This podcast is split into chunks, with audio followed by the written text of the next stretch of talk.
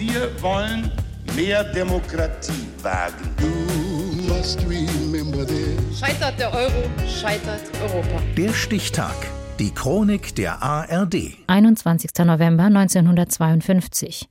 Heute, vor 70 Jahren, wurde der deutsche Schauspieler und Entertainer Cornelius Corny Littmann geboren.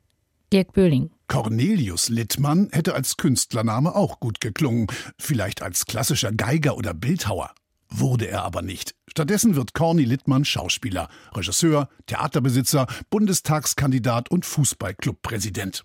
Bis zu seinem 17. Lebensjahr wächst er in Münster und Berlin auf. Dann folgt die Familie seinem Vater, einem Professor der Finanzwirtschaft, an die Elbe. Ich bin Hamburger, also insofern. Wir haben es uns äh, eigentlich zur Aufgabe gesetzt, deutschsprachiges Musiktheater zu machen. So weit sind wir noch nicht. Zunächst einmal studiert Corny Littmann nach dem Abitur Psychologie und widmet sich in der schwulen Theatergruppe Brü Warm seiner Leidenschaft, der Theaterbühne.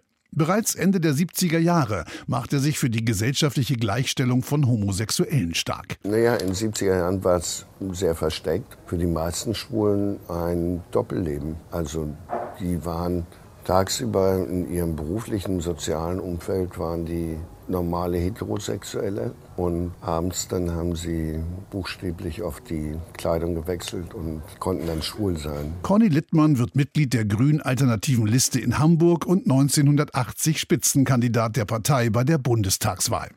Er verfehlt den Einzug ins Parlament und gründet stattdessen die Theatergruppe Familie Schmidt, zu der auch Ernie Reinhardt alias Lilo Wanders gehört.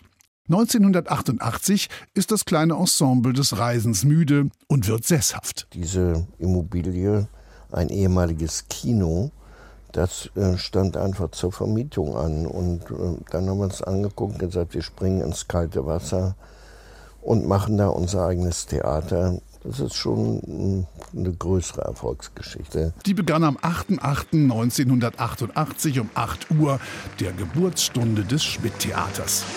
Guten Abend, willkommen bei Schmidt. Wir sind wieder live dabei.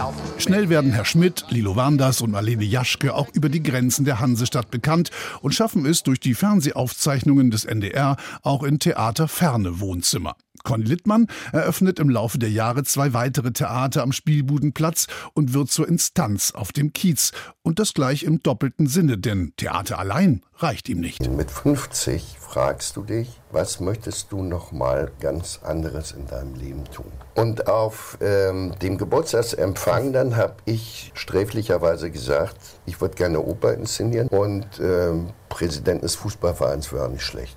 Das haben irgendwelche Leute mitgekriegt bei St. Pauli und mich dann drei Tage später gefragt, äh, würdest du Präsident werden wollen. Präsident Littmann begleitet den Verein zurück in die erste Liga. 2010 beendet er seine aktive Zeit als Fußballfunktionär und ist fortan nur noch Freund und Fan des FC St. Pauli. Ein Stadtteil, den er geprägt hat, wie wenig andere.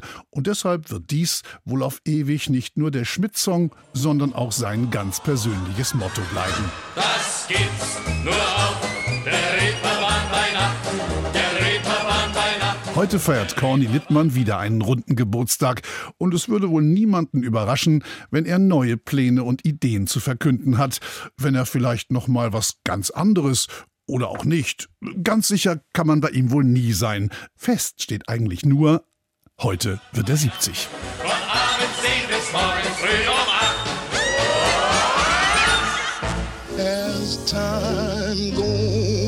8. Der Stichtag die Chronik von ARD und Deutschlandfunk Kultur. Produziert von Radio Bremen.